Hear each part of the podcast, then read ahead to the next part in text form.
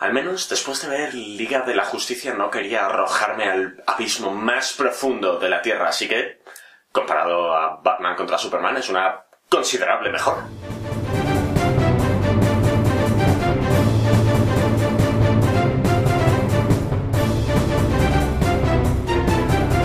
Buenos días, tardes o noches, dependiendo de la hora a la que me estéis escuchando. La Liga de la Justicia no es una película ni mala ni buena.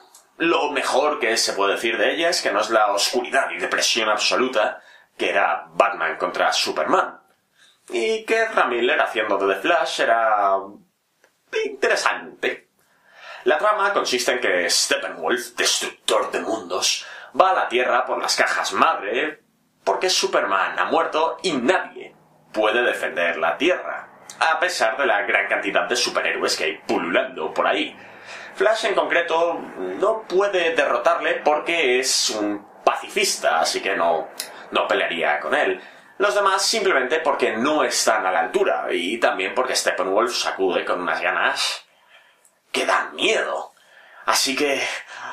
La Tierra está perdida. Oh, Dios mío, ¿qué va a pasar, Superman? Resucitan a Superman. Era de cajones el icono de DC. ¿Qué más se podía esperar?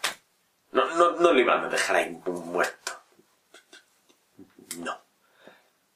La película es inconexa. Es, es una película inconexa. Pero se puede entender por qué.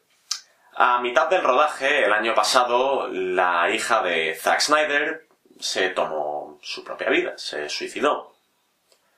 Obviamente esto afectó tanto a Snyder como la productora de la película, su mujer, así que dejaron el rodaje en manos de Joss Whedon. Hubo un cambio de directores a mitad de la película. Y eso tristemente se nota en el producto final.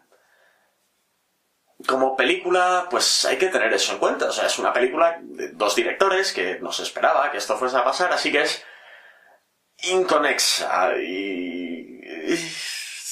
Yo personalmente no, aunque la hubiese hecho Zack Snyder de principio a fin, no me habría esperado gran cosa, pero teniendo esto en cuenta puedes entender por qué la película terminó como terminó.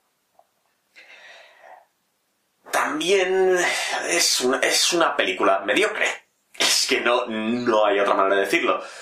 Pero, eso sí, no es Batman contra Superman, así que yo no salí activamente enfadado de esta película. Un amigo mío sí, pero él da igual. También hay que decir que yo no salí activamente enfadado de esta película porque Batman contra Superman dejó mis expectativas tan bajas que nada podría haberme enfadado. La película es una película con un guion mediocre y una película que ha sufrido todo lo que una película puede sufrir. Es un gigantesco...